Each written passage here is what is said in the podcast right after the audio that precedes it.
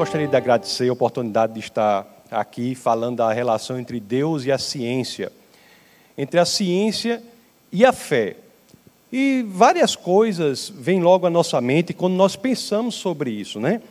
E um problema é claro, um problema que a igreja enfrenta, que há uma estatística que diz que de cada quatro jovens, três se afastam do cristianismo quando entram na universidade. E o pior é que esse problema já está ocorrendo até nos últimos anos do ensino médio. Então, meus queridos, a igreja tem de abrir os olhos, como esta que faz isso, para um fato: nós estamos perdendo os nossos jovens. Lá no Ministério Defesa da Fé, ao qual eu sirvo, é incrível o número de e-mails e contatos que recebemos de pais dizendo assim: olha, meu filho acabou de dizer que não crê mais em Deus. Meu filho acabou de dizer que é ateu.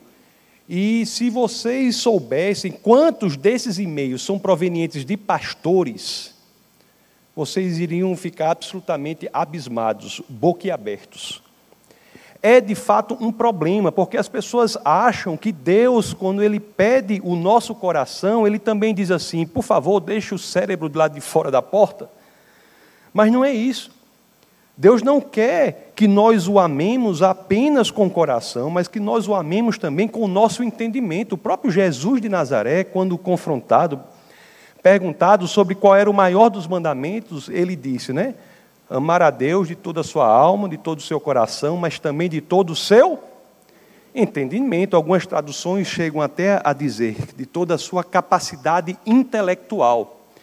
E de fato, quando nós analisamos o cristianismo, nós identificamos que há ali, sim, elementos profundos que direcionam o ser humano, o crente, para o Senhor também pela questão da inteligência. A própria Bíblia mostra isso. Porque a Bíblia diz algo que muita gente às vezes não se dá conta, que é o seguinte: Deus, ele se revelou para nós de duas formas. A teologia diz isso. Há dois livros que Deus escreveu. O primeiro livro que Deus escreveu são as Escrituras, né? Que todos nós conhecemos. Deus inspirou as Escrituras, são os 66 livros da Bíblia. 39 do Antigo Testamento 27 do Novo Testamento, escritos por cerca de 40 autores, né? 31 dos 40 escreveu os 39 do Antigo Testamento e 9 dos 40 escreveu os 27 do Novo Testamento.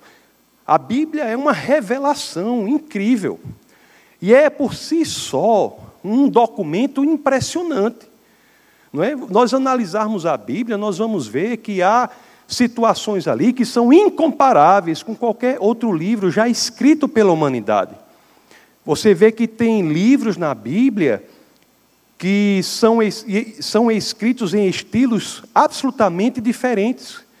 Você, o próprio Gênesis, nos seus primeiros capítulos, tem elemento de poesia moderna.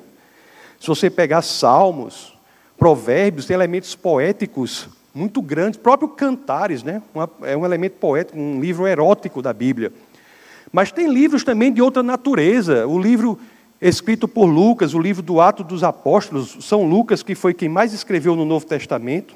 Paulo foi escrever o maior número de livros, mas em quantidade de texto, São Lucas foi quem mais escreveu no Novo Testamento. Se você olhar só o livro de Atos, há 84 fatos que são indubitavelmente provados, seja pela história, seja pela arqueologia.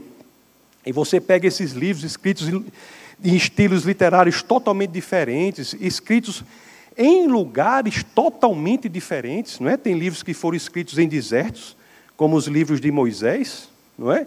Livros que foram escritos em, em prisão, como vocês sabem, como algumas das cartas de Paulo, o próprio Apocalipse, escrito por João na ilha de Patmos, onde estava preso. Livros que foram escritos em palácios, como alguns do, de Davi, o livro de Salomão. E você olha tudo isso, estilos literários diferentes, escritos por pessoas em lugares totalmente diferentes. Alguns dos escritores, autores da Bíblia, eram pessoas como que exerciam a profissão de pescador, como é o caso de Pedro, mas também você tinha ali, entre esses 40 autores, filósofos treinados da mais fina intelectualidade, como é o caso de Paulo, não é? Paulo era um filósofo treinado, né? foi treinado aos pés do neto de aquele que foi o fundador de uma das escolas mais importantes do judaísmo. E quando olhamos tudo isso, esses 66 livros, olhamos aqueles, aqueles livros todos e comparamos e analisamos, não há uma só contradição. Há dificuldades aparentes para as quais há solução. E isso é uma maneira que Deus se revelou. Então, a Bíblia é, por si só, um elemento sobrenatural. Aliás, do qual você pode dizer que o documento que você tem aí é fidedigno com este que foi escrito lá atrás. Para você ter uma ideia, só as 20 mil linhas do Novo Testamento, se nós considerarmos apenas as cópias que foram feitas para a língua em que o Novo Testamento foi escrito, que foi o grego, né? O Antigo Testamento foi escrito em hebraico, algumas partes em aramaico, o Novo Testamento escrito em grego. Se você analisar só as cópias que foram feitas do Novo Testamento para o grego, nós temos 5.686 cópias hoje. Se nós colocarmos essas 5.686 cópias aqui e formos comparar essas cópias, elas são idênticas em 99,5% dos casos. Do 0,5% de discrepância, 80% é unicamente condizente à questão de ortografia. Então, isso é dizer o quê? Como temos muitas cópias, o texto que temos hoje é fidedigno àquele que foi escrito lá atrás. Porque se você alterar, se o, se o detentor de uma dessas cópias, por algum motivo, for alterar a sua cópia, haverá 5.685 cópias apontando a alteração. Esse número é muito significativo. Se você for comparar na história da humanidade, por exemplo, o segundo lugar nessa corrida é a Ilíada, de Homero, com 643 cópias. E olha que a Ilíada é um livro central para aquela que foi a civilização mais importante no que diz respeito ao conhecimento, a civilização da Grécia Antiga. Eu sempre digo que hoje, mesmo hoje, quando você estuda filosofia, ou você vai estudar filosofia grega, ou você vai estudar notas de rodapé a filosofia grega. Então nós temos 643 cópias desse livro que é central para a cultura grega. Para que vocês tenham uma ideia, se compararmos com outros textos da antiguidade, com os diálogos de Platão, por exemplo, são baseados em unicamente sete cópias. Então a Bíblia é uma revelação sobrenatural de Deus. É uma revelação por meio da qual nós entendemos quem é Deus. Nós entendemos e passamos a conhecer Deus. E nós podemos sim conhecer Deus. Nós podemos sim explicar Deus. Existe um grande problema, como algumas pessoas acham, que a gente não pode explicar Deus. É claro que a gente não poderia se Deus assim não quisesse. A gente pode explicar Deus porque Ele optou por se revelar para nós. É interessante que muita gente usa o verso que está em Deuteronômio 29 e 29. Olha, olha o que as escrituras dizem. Muita gente diz que a gente não pode explicar Deus, porque diz assim: as coisas encobertas pertencem ao Senhor, ao nosso Deus. Isso é verdade. Mas a gente tem que ler a continuação do verso, que diz assim: Mas as reveladas pertencem a nós e aos nossos filhos para sempre, para que sigamos todas as palavras desta lei. Então, há sim coisas reveladas pelo Senhor, porque o Senhor assim escolheu se revelar. Se ele não, ninguém forçou, ei Deus, se revela aí agora. Não, ninguém forçou não. Ele escolheu por amor a nós se revelar para que nós o conheçamos e, portanto, para que pudéssemos amá-lo. Como você pode verdadeiramente amar aquele que você não conhece? Dito isso, meus queridos, este é um tipo de revelação central. Merece estudo, merece meditação, merece a dedicação da nossa vida a ela. São as Escrituras. Mas ocorre que Deus não escreveu apenas este livro. Deus não escreveu apenas os 66 livros da Bíblia. Deus escreveu outro livro. Outro livro. que também, por meio dele, Deus se revela para nós, para que nós o conheçamos e, portanto, o amemos. Esse segundo livro, escrito por Deus, se chama Natureza. A Natureza é um livro escrito por Deus também, por meio do qual nós podemos conhecê-lo. A própria carta aos Romanos, no capítulo 1, verso 19 a 20.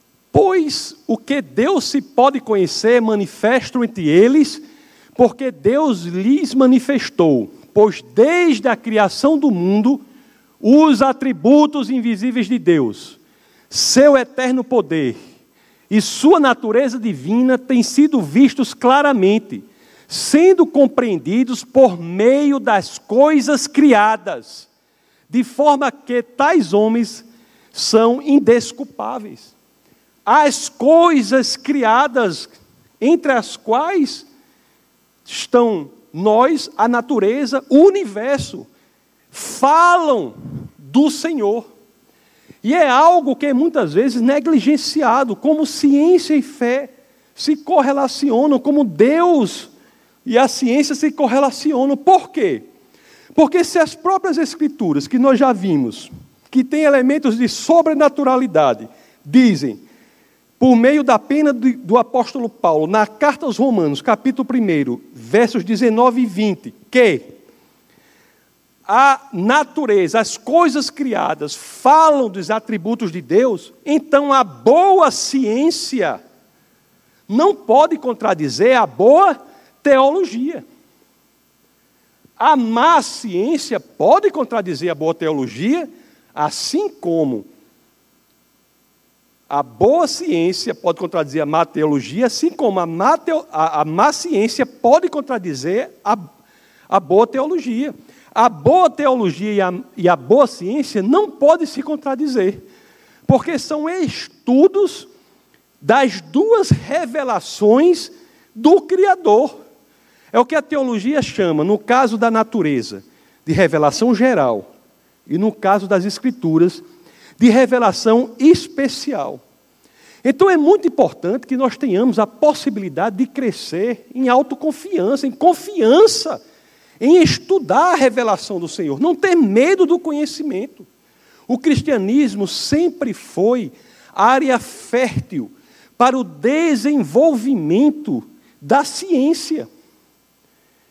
Muitas vezes nós negligenciamos isso. Não há, por exemplo, ciência moderna que tenha aparecido senão em países de matriz cristã. É graças ao pano de fundo filosófico que diz que uma mente inteligente criou a natureza que surge o pressuposto básico de toda ciência, de que a natureza é inteligível, é susceptível de ser entendida, aprendida pela inteligência. Não por outra razão, meus queridos, que as melhores e maiores universidades de todo o mundo foram criadas como escola, como escola cristã. Nós fechamos os olhos para isso, às vezes a gente eu, eu, eu, ensino na Universidade Federal, quando eu encontro um crente lá, é o crente 007. Fica com medo, quando o ambiente universitário é um ambiente genuinamente cristão, nós estamos abrindo mão disso. Harvard, Princeton, Yale, Cambridge, Oxford, foram todas criadas como escolas cristãs. A única grande universidade do mundo que foi criada como uma escola, vamos dizer, secular, não anticristã, foi o MIT.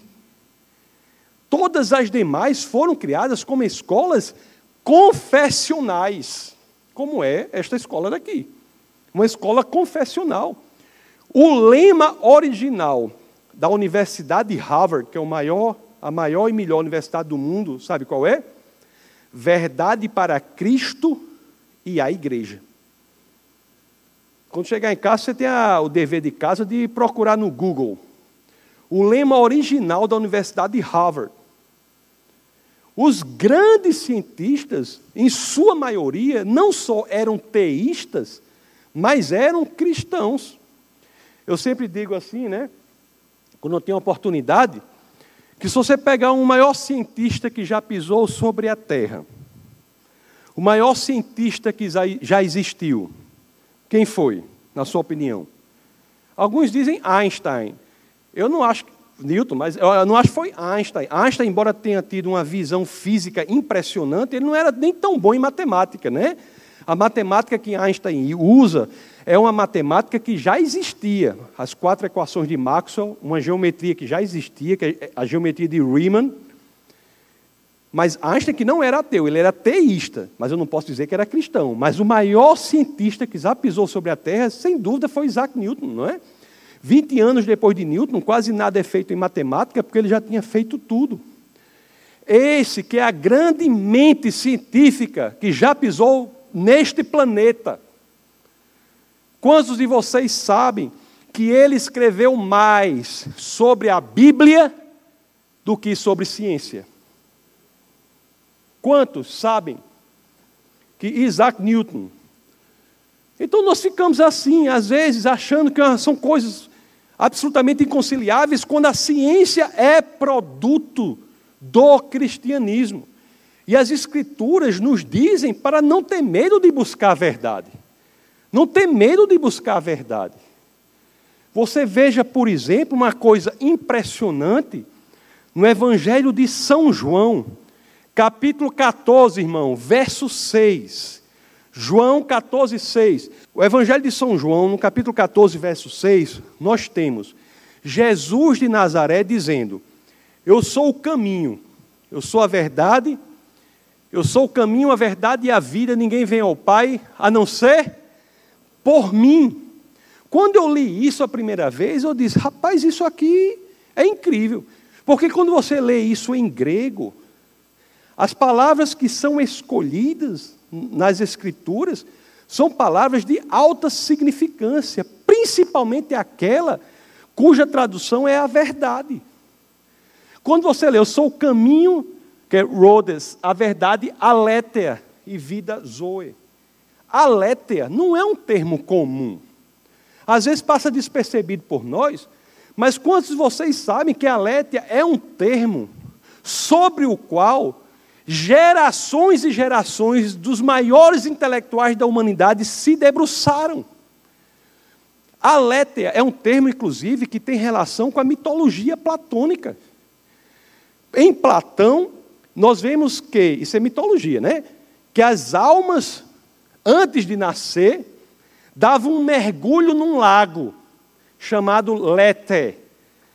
Então, as almas que sabiam a realidade de tudo, mergulhavam nesse lago e se esqueciam da realidade primeira. Então, as almas nasci, nasciam depois desse mergulho, e o trabalho que elas tinham de descobrir a verdade era um trabalho de tirar o efeito do lago Lete, de tirar o efeito do esquecimento, do lado lete. Era um trabalho de desesquecimento da verdade primeira. Assim como em português, meus amados, em grego, o prefixo a é um prefixo de negação. Então, aletheia é desesquecimento da realidade primeira.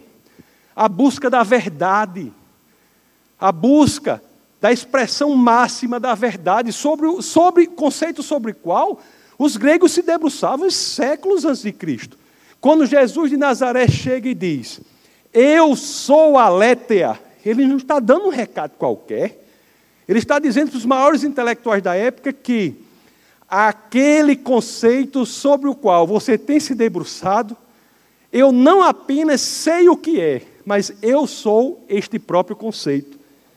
A verdade se reúne em mim eu não apenas aponto a mensagem, eu sou o próprio mensageiro. Mensagem e mensageiro se confundem na pessoa de Jesus de Nazaré. Então, se ele diz eu sou a verdade, por que, que a gente fica com perna, pernas cambaleantes? Fica com medo, um bocado de crente frouxo, em descobrir e investigar a verdade por trás das coisas, se Jesus de Nazaré, a razão de ser do cristianismo, a razão de ser de tudo o que fazemos É por Ele, para Ele, graças a Ele que tudo isso existe. E Ele é a própria verdade e a gente fica com medo. É impressionante essa afirmação. Aquilo que as pessoas buscam, ele disse, não é um conceito, é uma pessoa. E nós, às vezes, temos medo de investigar a verdade das coisas. Como se nosso, o nosso cérebro fosse levar a um lugar que não é o da verdade. A gente fica parecendo um Pilatos. Você soube que Pilatos esteve na oportunidade de fazer a pergunta mais importante que existe e fez essa pergunta para a própria resposta e não esperou, se virou e foi embora? Abra aí, irmão, Evangelho de São João, capítulo 18, verso 38. Evangelho de São João, capítulo 18, verso 38. Aí a gente fica querendo ser um Pilatos 2. Fica querendo ser um Pilatos 2. Quando na oportunidade de, em frente de Jesus de Nazaré, enfrentar e buscar e, nu, e mergulhar na verdade, a gente se vira e vai embora com medo. Que é a verdade? Perguntou Pilatos. Ele disse isso e saiu novamente. Olha aí. Imagina isso aí, isso aí é o registro na literatura antiga da maior oportunidade que alguém pode ter. E no caso, infelizmente, foi uma oportunidade perdida. E como se não bastasse isso, como se Jesus não fosse a única, a verdade Havia outro conceito na Grécia também que era importantíssimo, porque não só eles buscavam a verdade, mas eles buscavam um segundo conceito. O segundo conceito é o seguinte: não era só importante buscar a verdade, mas é importante também buscar a essência, o fundamento, a razão por trás de todas as coisas. O que é que está atrás das cortinas? Qual é o fundamento do mundo, a razão de ser das coisas? A isso os gregos davam um nome. A intelectualidade grega dava um nome para isso. Não só se buscava a aletheia, que é a verdade, mas a Grécia também buscava o logos. O logos. E de maneira absolutamente impressionante também, não só Jesus é a verdade, mas as escrituras dizem em João capítulo 1, verso 1, combinado com João, capítulo 1, verso 14, as Escrituras dizem que é exatamente este conceito, o conceito do Logos, que vem à terra e nasce entre nós. É o Deus vivo, a segunda pessoa da Trindade, o Logos que vem à terra. Jesus não apenas é a Létea, mas Jesus também é o fundamento, a razão de ser das coisas. E a gente, às vezes, fica assim, com medo da investigação.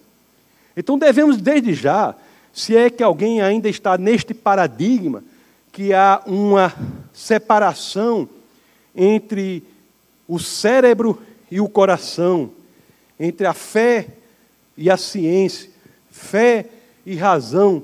Você saiba que essa separação não é bíblica.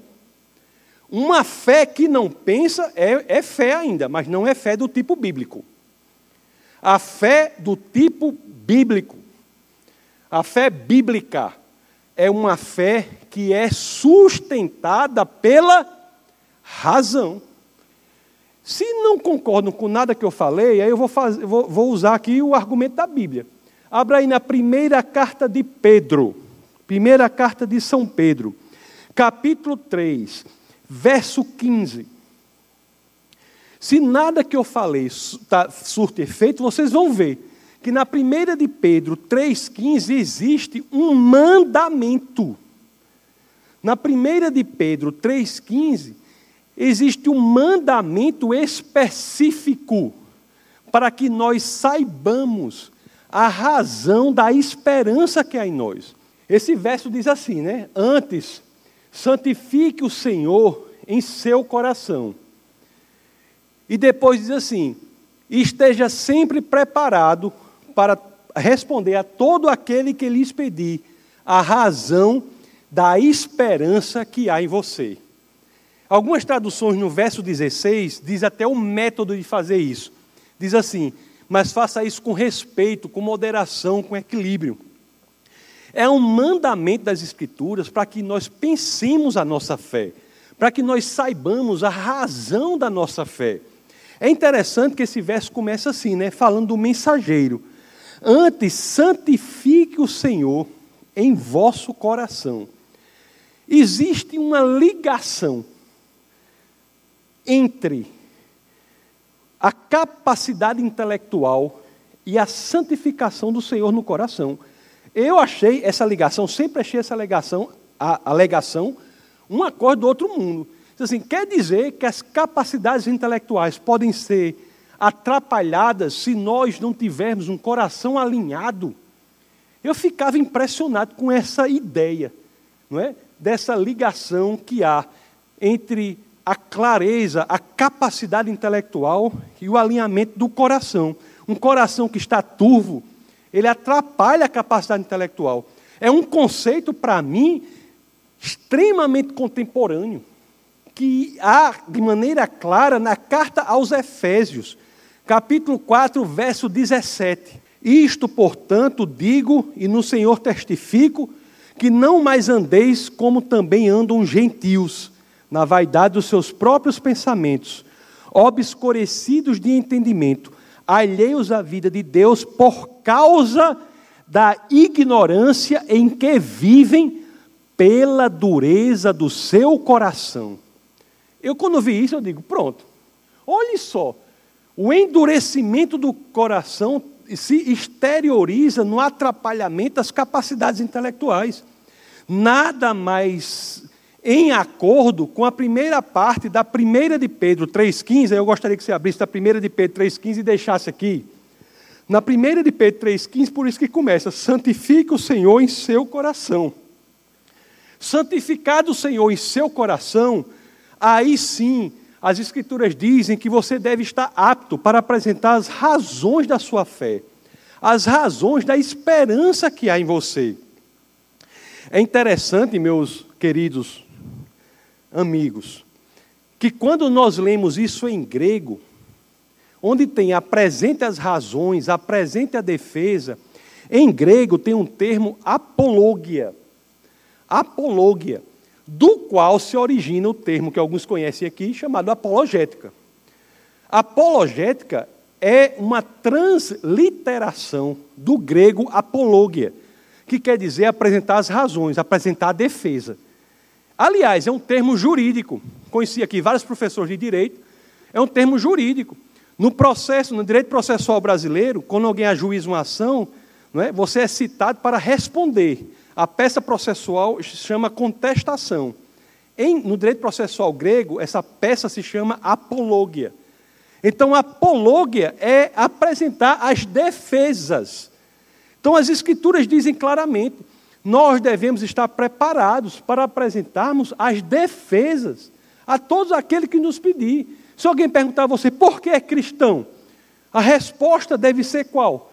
Porque há evidências para a veracidade do cristianismo. O fato de você crer em algo não torna algo verdadeiro.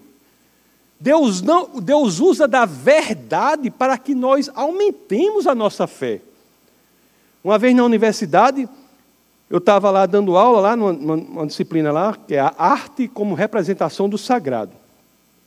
Aí uma aluna chegou para mim e disse, professor, eu acho o seguinte, eu acho que todo mundo é Deus. Eu acho que eu sou Deus, eu acho que o Senhor é Deus. E lá onde eu dou aula tem uma janela bonita assim que dá para várias árvores. Aí ela diz, eu acho que essas árvores aqui são tudo Deus. Uma versão tupiniquim um, do panteísmo. Né? Aí eu, aí eu, eu olhei para aquela, aquela informação dela e disse assim: minha querida, que visão de mundo bonita. Porque de fato é. Eu, já pensou todo mundo Deus, a ave Deus, as barata Deus.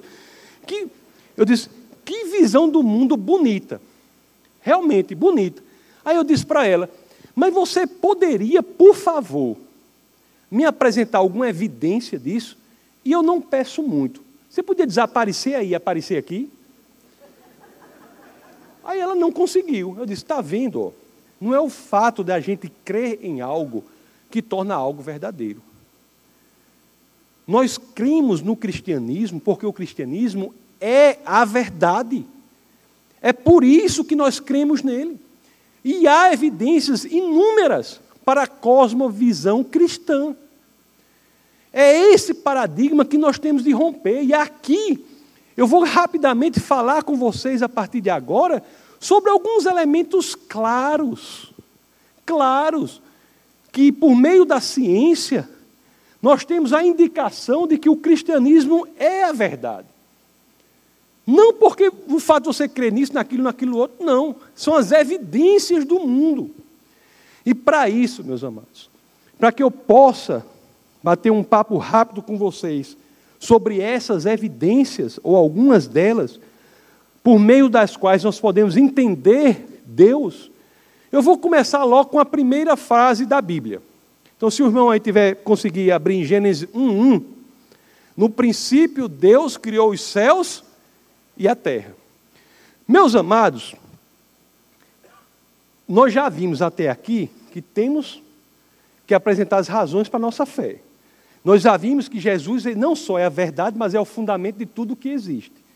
Nós já vimos que não precisamos ter medo da inteligência. Nós já vimos que Deus não está dizendo assim, ei, me dê seu coração, mas por gentileza, deixa o seu cérebro do lado de fora da porta. Já vimos isso. Agora vamos ver o quão maravilhoso é o cristianismo quando abrimos a nossa perspectiva dessa forma. Então, quando lemos logo a primeira frase da Bíblia, não foi o primeiro livro escrito, eu estou convencido de que o primeiro livro escrito da Bíblia foi Jó. Foi Jó. Foi o primeiro livro escrito. Inclusive, eu estou convencido que Moisés já conhecia o livro de Jó, não é? Na inspiração, muitas das coisas que são escritas no Pentateuco já pressupõem o conhecimento científico do livro de Jó. Outra coisa interessante que Jó traz coisas incríveis. Uma vez num debate, eu estava num debate com um astrofísico um, um, um, um professor, tava, esse astrofísico, um rapaz, um senhor muito honesto intelectualmente. Mas ele fez um critério para mim que eu fiquei meio. Ele disse assim: Eu não posso crer num livro que não fala de dinossauro. Eu disse: Meu Deus, que critério para esse rapaz crer num livro que não fala de dinossauro? Aí lá, isso foi em Natal. E lá em Natal, tem uma lanchonete lá bem conhecida que o cardápio é cheio de dinossauro, sabe? Cheio de dinossauro. Aí, aí, o nome da lanchonete é Pittsburgh, não sei se tem aqui. O cardápio é cheio de dinossauro. Aí eu disse para ele, rapaz, por esse seu critério, o livro mais confiável que existe é o cardápio do Pittsburgh. Porque é cheio, é cheio de dinossauro. Mas, mas mesmo assim, mesmo assim, interessante que o livro de Jó fala do dinossauro. E eu disse para ele, meus queridos, meu querido, mas se você, o seu critério é esse, ele, esse, esse critério é atendido, viu? Em Jó, no capítulo 40, no verso 15, 40, verso 15, as escrituras falam do dinossauro. Só para abrir esse parênteses aqui, para abrir esse parênteses aqui, se vocês, me, se vocês assim me permitem, né? Em Jó, em Jó no, no, é, no capítulo 40, verso 15, as escrituras assim dizem, assim dizem, ó. Contempla agora o hipopótamo. Algumas traduções trazem hipopótamo, né? Outras trazem behemoth. Quem tem behemoth aí? O behemoth é uma transliteração do hebraico, behemoth. Aí eu fiquei, contempla agora o hipopótamo. Ele disse, mas hipopótamo? Eu disse, mas vamos ver se é um hipopótamo mesmo ou se essa tradução está errada. Aí diz: ó, Contempla agora o hipopótamo que eu criei contigo, que come a erva como um boi. Aí, então, tudo bem. Sua força está nos lombos e o seu poder no músculo do seu ventre. Eu digo: peraí, né? Já ficou assim. Aí no verso 17 diz assim: ó, endurece, endurece a sua cauda como cedro. Que hipopótamo do rabão é esse? Como um cedro. Então, quando nós lemos aqui, nós vemos que há uma alusão ao dinossauro. É lógico que um dinossauro não pode aparecer, né, que só aparece, esse nome é uma, é uma criação recente, meados do século passado, com Richard Owen, que ele cria, esse, ele cria o nome dinossauro. Mas tem o dinossauro. Então, Jó foi o primeiro livro escrito. Mas quando nós lemos, iniciamos a Bíblia, no, irmão tirou Gênesis 1, 1 irmão? Irmão, não, não seja o dedo nervoso, não, irmão. No princípio, Deus criou os céus e a terra. Meus amados, quando nós lemos isso em hebraico, você vai dizer assim: se você vai dizer assim, quem escreveu isso aqui é doido. É doido. Porque o verbo em hebraico aí é bará. Bará quer dizer criar tudo a partir do nada. Essa é a tese que as Escrituras trazem em um momento que ninguém, nem de perto, defendia isso.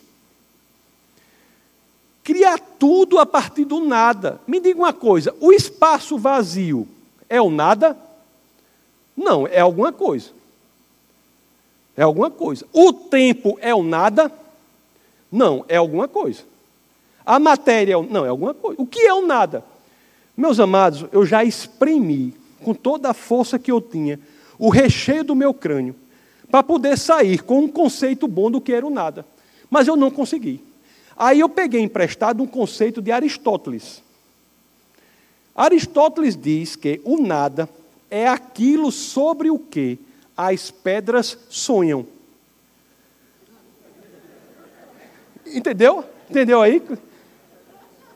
O nada é aquilo sobre o que as pedras sonham. Ou seja, campo de energia flutuante é o nada? Não.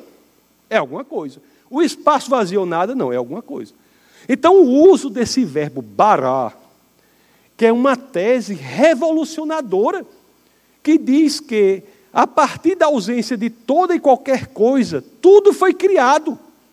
Não existia nada nem perto de falar uma loucura dessa.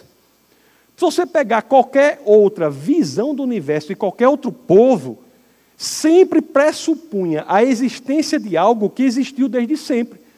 Para nos mantermos nos gregos, por exemplo, a cosmogonia grega, se você for para a ideia predominante, é a de que Demiurgo, um ser, criou o universo a partir, ou melhor, moldou o universo, se usar o verbo criar, estou usando em outro sentido, moldou o universo a partir de uma matéria que existia desde sempre. Então, essa tese que as escrituras traziam foi uma tese que sofreu bullying. Sofreu bullying. Olha aí o doido, está defendendo, que coisa louca é essa? Esse, essa, esse povo está defendendo isso. Vocês sabem que o Antigo Testamento cristão é, é igual ao livro sagrado judaico, chamado Tanar. Tanar. A primeira parte do livro sagrado judaico, que é a Torá, é exatamente o Pentateuco, que são os livros de Moisés. Então, como é que você tinha uma tese dessa, 14 séculos antes de Cristo, dizendo que tudo foi criado a partir da ausência de qualquer coisa? E aí começou a levar a cacetete, essa, essa cacetada, essa tese. Ninguém concordava com ela. Meus amados, e de maneira impressionante, no, em meados do século passado, contra a vontade dos cientistas, a ciência forçou os cientistas a adotarem a mesma tese que há pelo menos 33 séculos já estão nas Escrituras. A cosmologia de ponta hoje defende o que se chama creatio ex nihilo, criação a partir do nada. Exatamente o uso do verbo bará na cosmogonia do mundo. Cosmogonia, a origem do mundo. Foram muitos muitas, muitas, muitos eventos que forçaram o cientista a fazer isso. Eu, nas perguntas, a gente pode se aprofundar sobre esses eventos, se alguém quiser aqui se aprofundar. Mas eu posso falar sobre alguns deles, por exemplo. A própria lei, que é uma lei muito importante contra a ideia da evolução, que é a segunda lei da termodinâmica, cujo efeito é a entropia, diz o seguinte: o que, é que essa lei diz?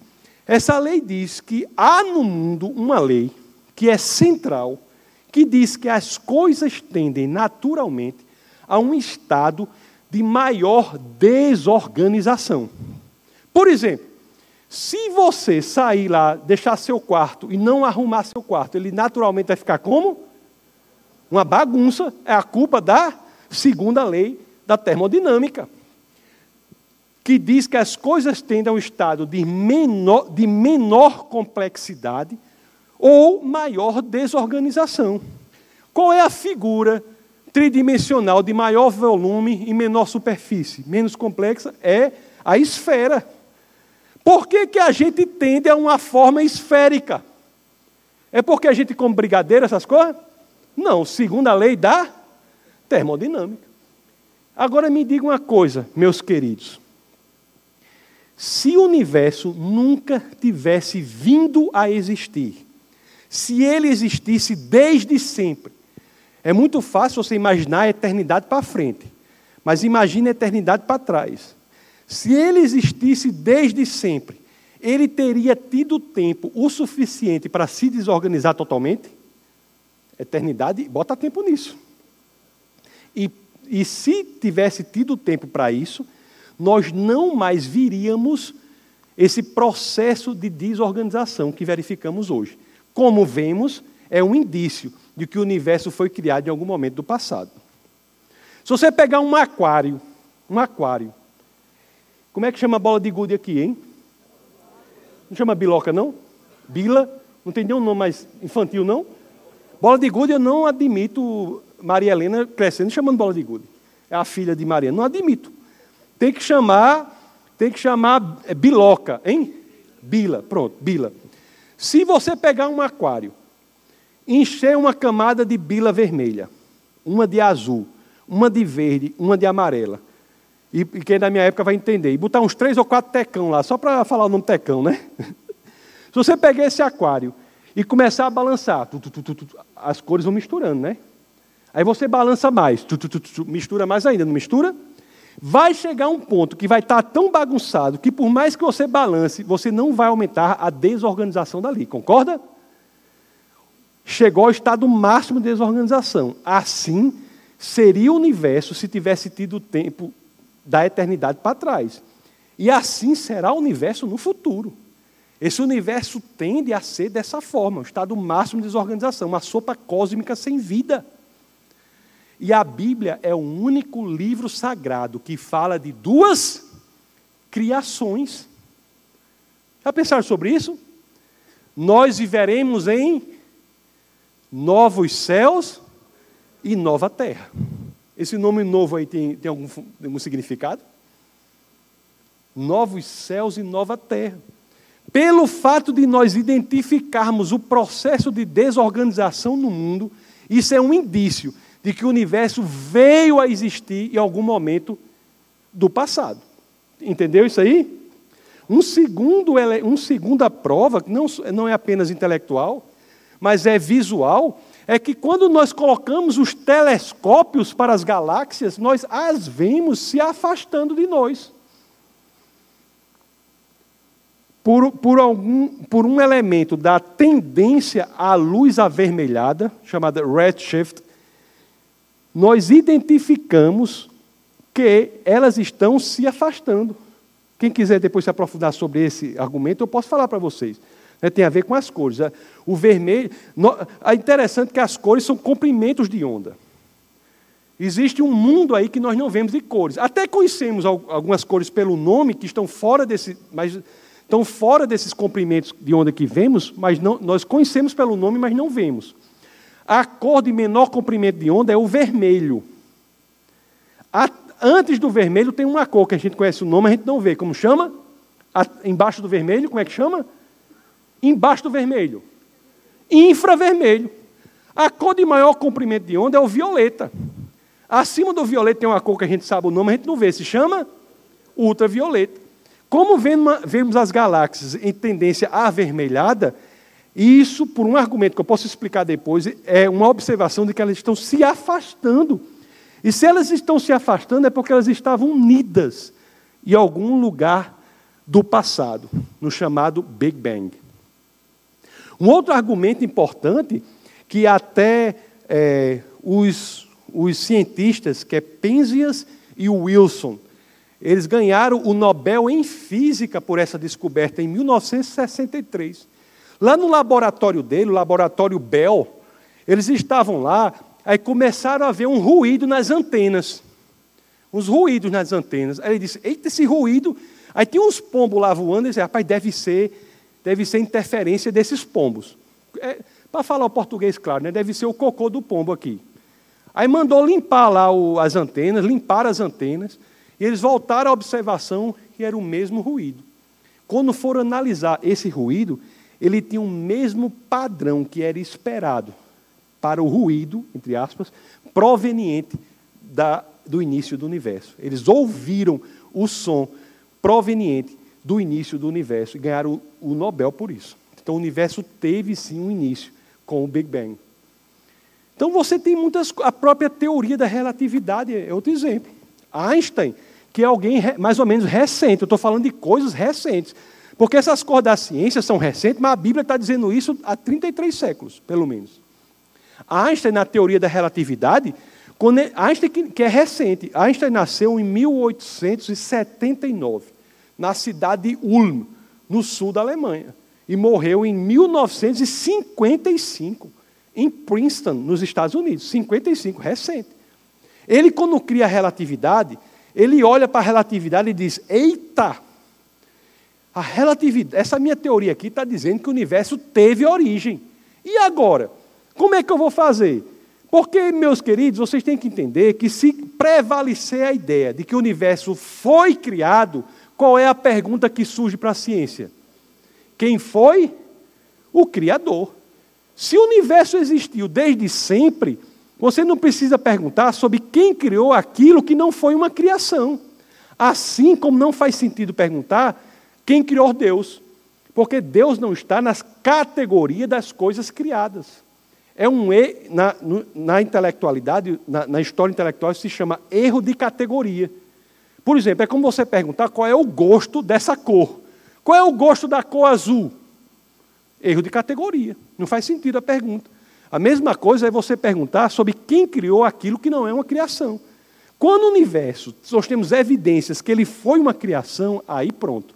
Aí você tem que dizer, e agora? Ele é uma criação. Quem é o Criador? Então Einstein, quando ele olha para a relatividade, a relatividade diz: olha, o universo teve uma origem. Aí ele diz: meu amigo, e agora? Agora é um problema. Porque se eu for lidar com o universo com origem, eu vou ter de dizer alguma coisa sobre quem é o Criador. Aí o que é que ele faz? Einstein pegou a teoria e colocou uma constante nessa teoria para que a teoria passasse a descrever um universo sem origem. E quando ele coloca a constante, meus amados, a matemática não fecha. A inclusão da constante gera uma divisão por zero na contraparte matemática da relatividade. Que divisão por zero não pode, todos sabem. Então ele é forçado pela própria matemática a retirar a constante da teoria e a relatividade passa a descrever um universo com origem e, portanto, a pergunta nasce: quem foi o criador daquilo que sabemos agora que é uma criação? Então, existem muitos argumentos. Eu posso passar um tempão aqui falando com vocês sobre argumento científico. É argumento demais. Dá para encher um caminhão de argumento. Na química, muitos argumentos na química também. Por exemplo, o, se você quer se emocionar verdadeiramente, lágrimas rolarem pela sua face, você estuda a história do urânio radioativo. É uma história belíssima, porque o urânio radioativo tem vários filhos, sabe? Tem ele vai decaindo, vai decaindo, aí tem um filho, tem um neto, tem um bisneto, é uma, é uma história familiar linda do urânio radioativo. Ele começa como urânio radioativo e termina como chumbo. Não há criação espontânea de urânio radioativo nas condições atmosféricas presentes. Se o universo fosse eterno, todos os urânios radioativos já teriam tido tempo mais do que suficiente para se transformarem em chumbo. Como nós ainda identificamos na natureza urânio radioativo, é um indício de que o universo não existe desde sempre. Ciência tem. O pensamento também traz. Por exemplo, imagine aí o universo eterno não só para frente, mas também para trás. Universo eterno para trás. Me diga uma coisa: se o universo fosse eterno para trás, antes de hoje nós teríamos quantos dias? Infinitos dias. Se há infinitos dias antes de hoje, como é que nós teríamos chegado até hoje? O fato de hoje ser hoje é um indício de que o universo teve uma origem. Acontece, meus amados, que os cientistas ficaram sem opção. Diz, agora pronto. É o único palavrão, assim, mais ou menos, que eu aceito lá na igreja que eu sirvo é esse. Ele diz assim, eita pílula, eita pílula, e agora? O universo teve uma origem. E como é que eu vou fazer com isso? Tanto que tem um astrônomo que é, que é agnóstico, ele não é cristão, chama Robert Jastrow, que ele diz uma coisa interessante. Ele olhou para essa conversa toda e disse assim: rapaz, é como se a ciência, com muito esforço, tivesse superando, escalando a montanha da ignorância para superá-la. E subia um metro, subia dois, caía um pouquinho. Aí subia mais um metro, botava uma, uma, uma, mão lá na frente, o pé escorregava e subia. Depois de séculos e séculos, quando os cientistas conseguem chegar ao cume, ao pico, ao ápice dessa montanha, para superar a montanha da ignorância, quando chegam lá para obter o conhecimento, quando vão lá para cima, eles são saudados por um grupo de teólogos que estavam ali sentados há séculos. Isso é realidade. Meus amados, então o que é que a cosmologia moderna diz hoje? Diz exatamente o que os livros de Moisés dizem. A cosmologia contemporânea hoje diz que tudo foi criado a partir do nada. Me diga uma coisa. A cosmologia diz que é tudo. O que é tudo? O que é o principal? a matéria, o espaço, o tempo, as próprias leis da natureza foram criadas juntamente com o universo. Vamos pensar um pouco. De acordo com a cosmologia, se a matéria veio a existir unicamente com o universo, nós podemos concluir alguma coisa sobre o Criador do universo? Uma coisa eu posso concluir: se não existia matéria antes da criação do universo, e aqui eu peço uma licença poética para vocês, porque eu estou usando o termo antes, quando nem tempo havia, né? Então, antes, durante e depois não pode ser usado quando não tem tempo. Mas a gente tem que falar dessa forma para que a gente entenda, né? Então, antes da criação do universo, não havia matéria. Então, a causa criadora do universo pode ser uma causa material? Não, porque matéria não existia. Então, a causa criadora do universo tem que ser uma causa imaterial e, portanto, espiritual. O espaço existia antes do universo, de acordo com a cosmologia moderna? Não. O espaço só vem existir juntamente com a criação do universo.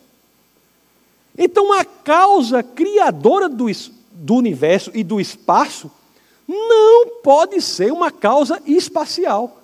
Tem que ser uma causa não espacial e, portanto, infinita. O tempo existia? Não, não existia tempo. Aliás, uma das coisas que foram para mim como um soco no estômago foi quando eu li nas Escrituras, em vários momentos, a alusão a essa tese contemporânea da cosmologia de que havia um tempo em que não havia tempo. Antes do, dos tempos dos tempos, antes do princípio dos tempos, eu fiquei, meu amigo. Então, uma causa criadora não pode ser uma causa temporal. Ela é uma causa atemporal. Eu aqui tenho que dizer uma coisa para vocês. É um entendimento teológico meu.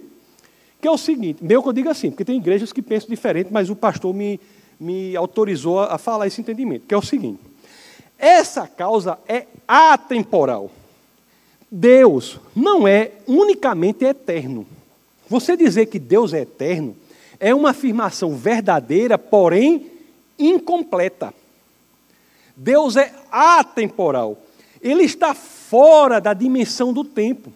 Eu, por exemplo, e todos aqueles que fizeram o Senhor, o, Jesus, como Senhor e Salvador de suas vidas, são, somos eternos. Mas qual é a nossa diferença em relação a Deus? É porque, embora nós vivamos para sempre, nós nunca subverteremos a ordem passado, presente, futuro, porque estamos submetidos à dimensão temporal. Deus não está submetido à dimensão temporal. Deus está fora do tempo. E, portanto, aí vem o um entendimento teológico, do qual alguns respeitosamente discordam, Deus é capaz de ver o seu futuro que livremente você decide.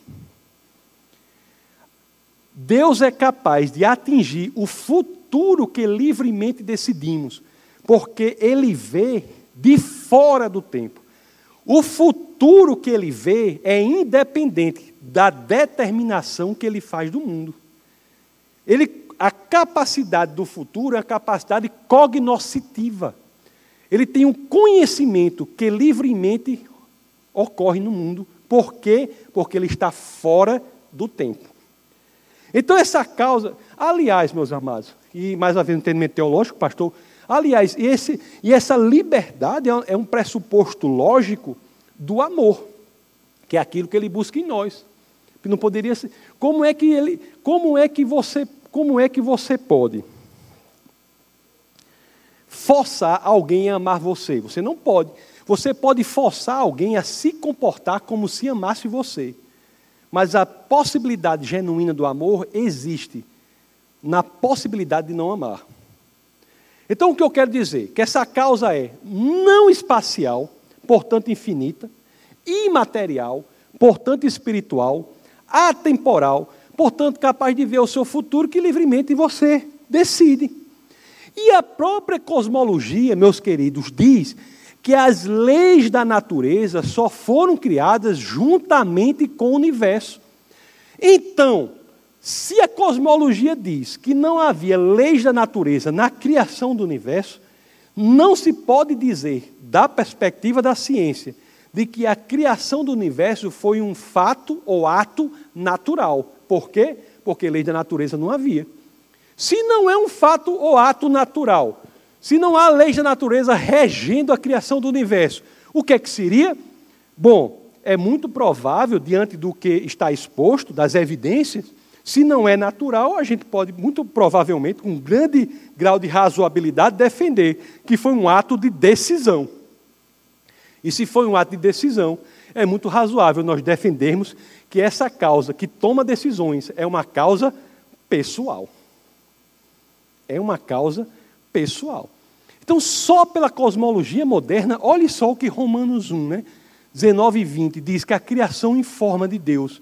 Só pela cosmologia moderna, quando nós olhamos para o universo sem preconceitos, apenas sendo levados para onde as evidências indicam, nós já entendemos que é muito razoável, é muito provável, é a, a opção mais razoável, a de que a causa do universo é uma causa pessoal, porque tomou uma decisão, já que lei da natureza não havia, é uma causa atemporal, porque o tempo foi criado ali, é uma causa espiritual, porque não havia matéria, portanto ela é imaterial, e é uma causa infinita, porque não havia espaço.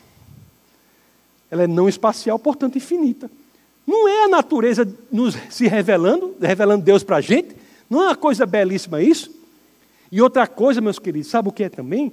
Quando nós olhamos para o universo, quando nós olhamos para o universo, também nós podemos concluir outras coisas também, viu? Porque eu não vou assim falar muito, mas eu vou falar só mais um pouquinho.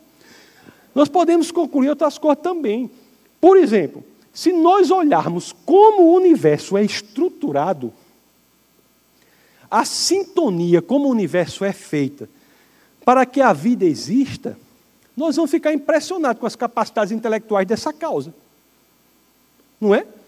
Uma outra característica que antes mesmo dessa a gente pode concluir da causa, qual é? Criar tudo a partir do nada é fácil? Hein? Eu acho difícil. Lá em casa, se me der o vitamina, eu não sei fazer nem um cuscuz. Então, essa causa, além de imaterial, não espacial, atemporal, também é extremamente poderosa. E quando nós olhamos a forma como o universo é estruturado, nós vamos também concluir que essa causa também é extremamente inteligente. Meus amados, só para você ter uma ideia, só falando do universo, existem 122 características que são milimetricamente sintonizadas para que a vida na Terra exista.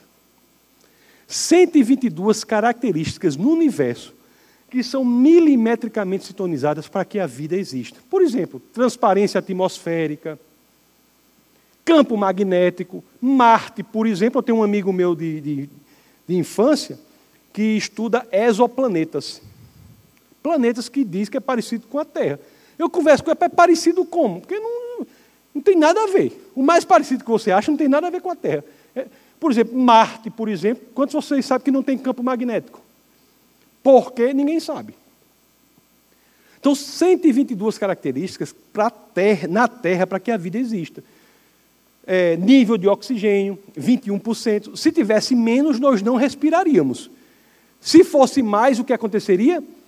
Combustão espontânea. Você fazia muito tempo que você não, não, não via uma pessoa. Aí você, opa, tudo bem? A pessoa, tudo bem, explodia, porque era. Então, o nível de oxigênio também é importante. Agora, você me diga uma coisa: tem um matemático que ele disse o seguinte: ele disse o seguinte, eu vou ver a probabilidade de nós termos 122 características milimetricamente sintonizadas para que, que um planeta como a Terra exista por acaso. Estão entendendo? Ele foi calcular, né, na área da, da matemática chamada estatística e probabilidades, ele foi calcular a probabilidade de termos as 122 características milimetricamente sintonizadas para que a vida, para que a Terra, da forma que ela é, permitindo a vida, exista. A probabilidade a que ele chegou, sabe qual foi? Uma chance em 10 elevado a 138. Rapaz, é porque é o seguinte, tem muita gente aqui que não é da área de ciência assim, né? Aí vocês não sabem o quão grande é o número 10 elevado a 138, mas é um número muito grande, viu? É um número muito grande. É como se fosse achar uma bila específica num saco de 10 elevado a 138 bilas. Aquela bila específica. Para você ter uma ideia do quão grande é este número, para que você ache uma específica, eu vou dizer uma coisa para você. Você sabe qual é o número de átomos? É, não, não, não em João Pessoa. João Pessoa é pequeno. Não na Paraíba. Eu não vou dizer nem no, no, no planeta Terra, não. De átomos. Você sabe qual é o número de átomos em todo o universo? 10 elevado a 70 a probabilidade de um planeta como a Terra existir por acaso, com as suas 122 características que têm de ser milimetricamente sintonizadas, para que a vida baseada em carbono exista, e hoje a possibilidade de vida é com base em carbono, quando eu era criança, alguns defendiam a vida com base em silício, mas isso já foi abandonado. É de uma chance em 10 elevado a 138. Meus amados, existe um princípio na matemática, na área de probabilidade, chamado princípio de Borel. Princípio de Borel. O que é que o princípio de Borel diz? Diz que uma chance em 10 elevado a 50 é igual a probabilidade zero. Isso é religião? Não. Isso é matemática. Princípio de Borel. Uma chance em 10 elevado a 50 a ciência entende como impossível. Probabilidade zero, é a mesma coisa dizer impossível. Uma chance em 10 elevado a 51 é o quê? 10 vezes impossível. Uma chance em 10 elevado a 52 é o quê? 100 vezes impossível. Uma chance em 10 elevado a 53, mil vezes impossível. Uma chance em 10 elevado a 54, 10 mil vezes impossível. Uma chance em 10 elevado a 55, 100 mil vezes impossível. Eu vou parar onde quando chegar em 138? Essa é a probabilidade de existência por acaso de uma vida da vida aqui na Terra, de um planeta como a Terra que permite a vida. Então, para sintonizar essas 122 características de forma tão específica, nos informa que essa causa, além de imaterial, não espacial, atemporal, extremamente poderosa, pessoal, também é extremamente inteligente. E é o que vemos também na vida. A vida por si só é um fenômeno da inteligência de Deus. Não há vida simples sobre a terra. Não há. Vida simples sobre a terra. A biopoiesis, que é a ideia da criação da vida, né? A partir da não vida, é algo sobre o que a ciência nada sabe hoje. Se você pegar um organismo de uma só célula, nós temos em média 100 trilhões de células. Eu estou querendo diminuir, fazendo regime, mas não consigo. Diminuir essas células, mas não consigo. Mas se você pegar um organismo mais simples do que o ser humano, que tem 100 trilhões de células, você pega um organismo de uma célula só. Um organismo unicelular, que é uma ameba. Certo? Você coloca essa ameba num tubo de ensaio. Você fura a ameba. No melhor laboratório que existir na Terra, com o melhor grupo de cientistas. Os cientistas não conseguem reunir tudo de novo e tornar a ameba viva novamente. Ninguém sabe como a vida poderia ter surgido da não vida. É preciso mais fé para crer nisso do que para ser cristão. Uma vez a pessoa chega para mim e chegou disse assim: Mas pastor, você não sabe não? Eu digo, rapaz, eu sei, né, como originou, mas não sei se você vai querer essa resposta aí. Ele disse, não, a vida veio para a Terra num meteoro. Eu disse, meu querido, você não solucionou o problema, você mudou o problema de planeta.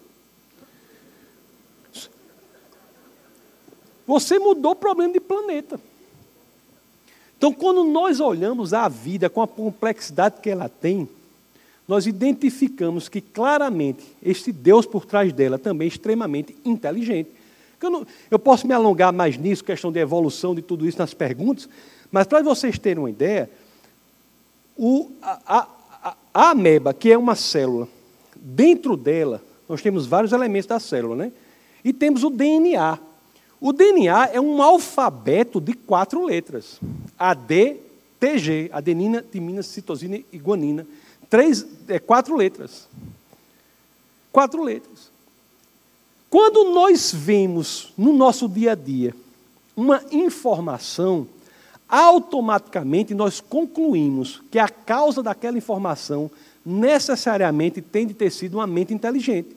Se você estiver andando aqui pela praia de João Pessoa, olhar para a areia e tiver assim, Joanilson, coração, Francisca você automaticamente conclui o quê? Que aquilo foi escrito por, por Francisca. João Nilson não ia ser romântico assim, né? Por Francisca. Você automaticamente conclui que aquilo foi escrito por Francisca, por uma mente inteligente. Porque o homem, às vezes, é diferente, né? Às vezes, às vezes na função de pastor, a pessoa enfrenta umas coisas, né? Às vezes disse, chegou um casal, o pastor disse, a, a reclamação era a seguinte: a, a, a mulher chegou e disse assim, pastor, ele não me diz, ele não diz mais que me ama. Não diz mais, meu marido não diz mais que me ama. Aí o marido olhou para o pastor e disse: Pastor, no dia que eu me casei com ela, eu disse que a amava. Se eu mudar de ideia, eu comunico. Não é? É diferente. Então, se você ver lá, Joanilson, coração Francisca, foi Francisca, foi Francisca, né? Foi uma mente, mas você vai dizer assim, os caranguejos tão que estão aqui, você diz? Não. Você atribui por trás daquelas três palavrinhas, você atribui necessariamente uma mente inteligente por trás daquilo ali. Sempre que há uma informação, nós atribuímos a causa da informação a uma mente inteligente. Certo? Isso, isso é na ficção, no dia a dia, na ciência. Tem um projeto da NASA chamado SETI, que é Busca por Inteligência Extraterrestre. Ele diz que basta que nós encontremos uma simples mensagem proveniente do céu, que isso aí já seria prova suficiente para dizer que há vida extraterrestre. Nunca encontraram.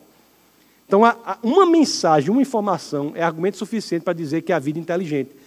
Você, você olha o DNA, que é uma linguagem, é uma informação.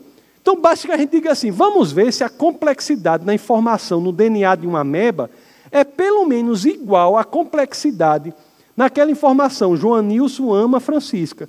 Porque se for por coerência intelectual, honestidade intelectual, como nós concluímos que por trás daquilo, na areia da praia, necessariamente tem de ter tido uma mente inteligente, no caso Francisca, nós também teremos de concluir que por trás da informação do DNA tem de ter uma mente inteligente. Isso se a informação do DNA for pelo menos em complexidade igual a das três palavras sobre a areia da praia de João Pessoa. Entenderam?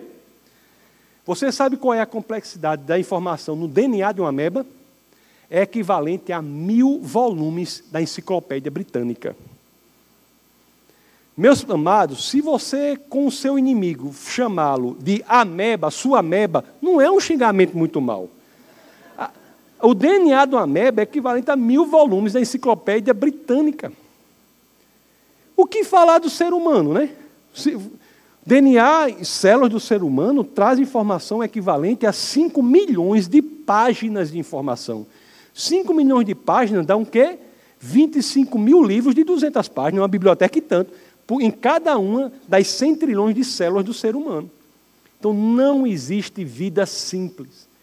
Isso é uma denotação também de que nós somos produtos dessa causa que não é só do universo, mas também da vida humana. Ok? Então, pelo que vimos, meus queridos, e nas perguntas que eu quero abrir, se tiver pergunta de evolução, por favor, façam, Big Bang, qualquer coisa, pode fazer. Mas eu quero encerrar dizendo o seguinte: só pelo que vimos, o que foi que nós vimos? Nós vimos que nós cristãos não devemos ter medo do conhecimento, porque estamos lidando com algo que é a expressão máxima da verdade. Nós vimos que Deus quer o nosso coração e não está pedindo para você deixar o seu cérebro do lado de fora da porta. Nós vimos que unicamente pela revelação geral, que é a natureza, a qual se refere inclusive a revelação especial, que são os 66 livros da Bíblia, é possível conhecer informações provenientes da natureza que vão nos indicar sobre Deus, sobre o Criador. Isso está claro em Romanos capítulo 1, verso 19 e 20 e outros tantos. E entre essas informações que a natureza nos diz, nós vimos quais? Só nesse bate-papo de hoje. Que, como a cosmologia moderna nos diz, que juntamente com o universo, a matéria, o espaço e o tempo e as leis da natureza foram criadas, essa causa do universo é não espacial, imaterial, atemporal. E também não natural, porque não havia leis da natureza.